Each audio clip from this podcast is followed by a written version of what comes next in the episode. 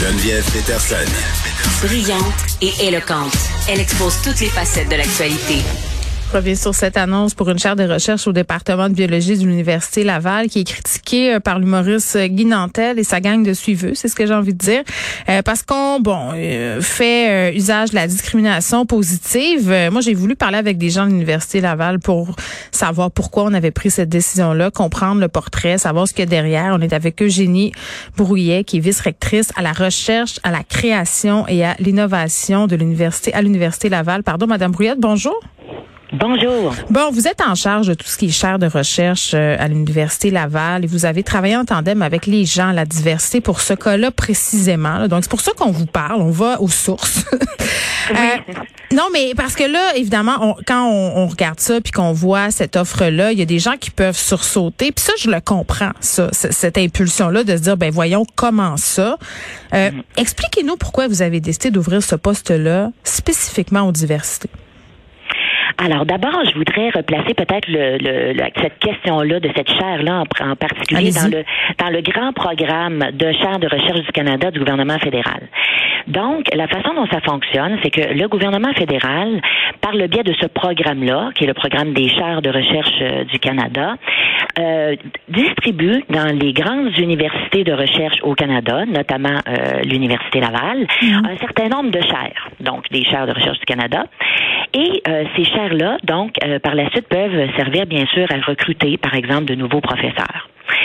En 2017-2018, le gouvernement fédéral, il s'est rendu compte en fait que euh, la très grande proportion de, titulaires de toutes ces chaires de recherche au Canada, mmh. qui sont partout dans les universités, et il y avait une très grande sous-représentation des gens membres de ces mmh. quatre groupes-là. On était en retard.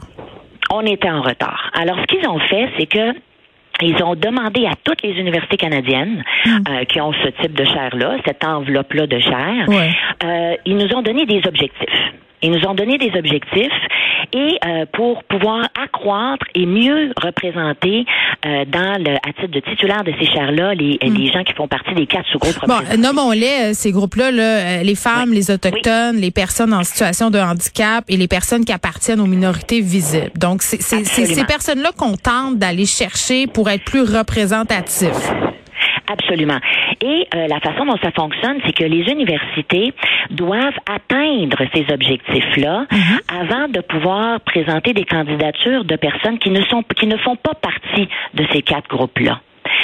Alors, c'est donc vraiment absolument nécessaire, et c'est mm. pas que l'Université Laval, ce sont toutes les universités canadiennes. Toutes les universités doivent atteindre ces objectifs-là. Et évidemment que l'Université euh, Laval, on soutient aussi l'objectif derrière tout ça.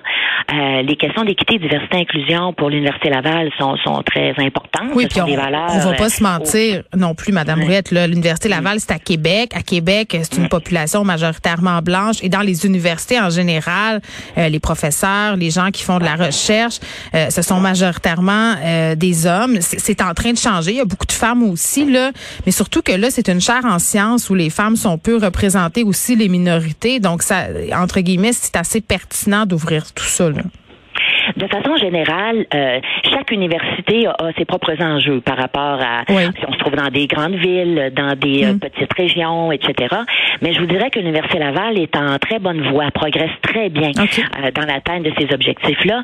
Et l'objectif de l'institution, c'est justement de faire en sorte que dès que on sera heureux, on aura, parce que c'est pour les bonnes raisons mm. qu'on le fait, on sera heureux d'avoir atteint ces objectifs-là. Mm. Bien évidemment que ce, ce programme-là, parce que ce n'est pas, il n'existe que il n'y a pas juste des chaires de recherche du Canada, là, euh, mhm. en termes de recherche, il y a plein mhm. d'autres sortes de chaires.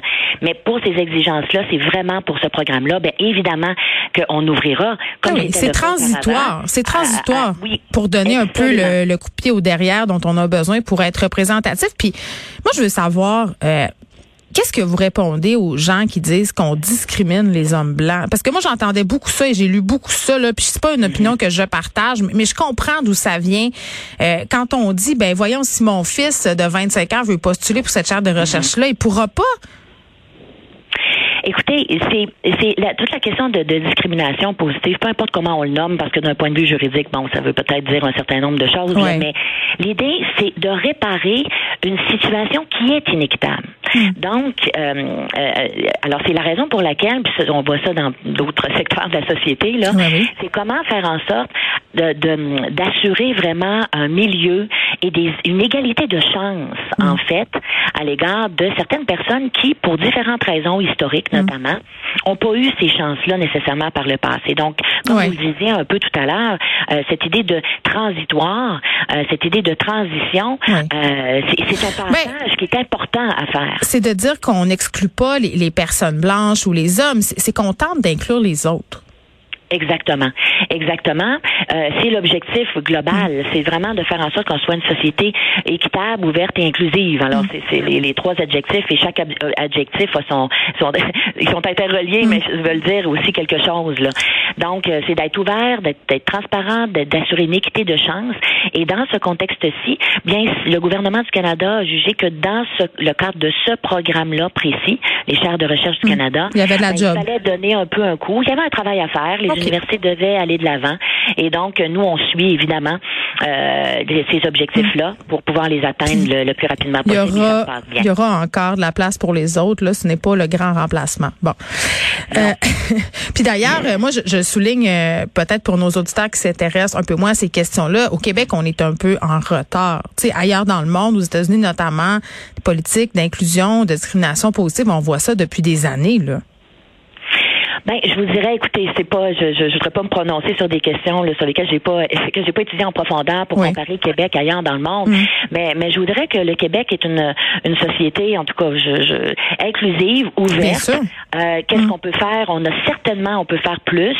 Euh, toutes ces questions-là, c'est beaucoup une, une, question de changement de culture aussi. Euh, et toutes les organisations, y compris l'Université Laval, mais euh, dans d'autres types d'organisations également, euh, il est important vraiment de revoir la façon dont notre gouvernance, la façon dont on, euh, on embauche les gens, la façon dont on, on retient notre personnel, qu'on fait croître les talents.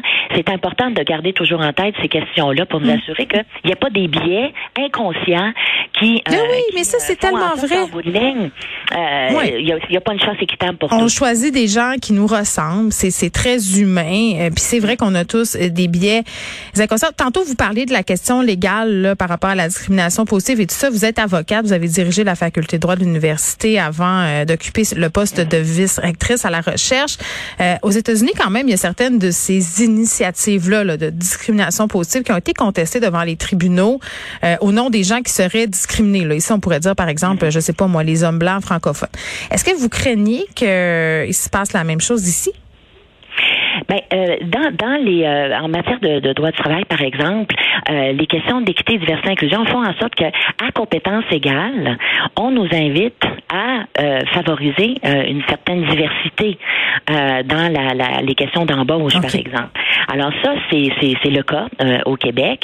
et puis, il est possible, là, même en vertu des chartes, d'avoir ce type de mesures-là dites de, de, discrimination positive dans certains contextes. Et encore une fois, pour revenir au lien de la, avec la question des chairs, cette idée de transition, c'est qu'il faut amener la société à, à évoluer, à changer. Et, et ça peut ça, ça, peut être long parfois, hein, parce que c'est ancré. Euh, donc le Québec, je pense, euh, évolue bien mm. euh, dans cette voie-là, mais euh, tout le monde est appelé à y contribuer. Donc non mm. seulement les universités, mais et ça, toutes les autres organisations également. Mais c'était très intéressant, Madame Brett, d'essayer de comprendre qu'est-ce qui se passe derrière cette offre-là, derrière un tweet qui prend deux secondes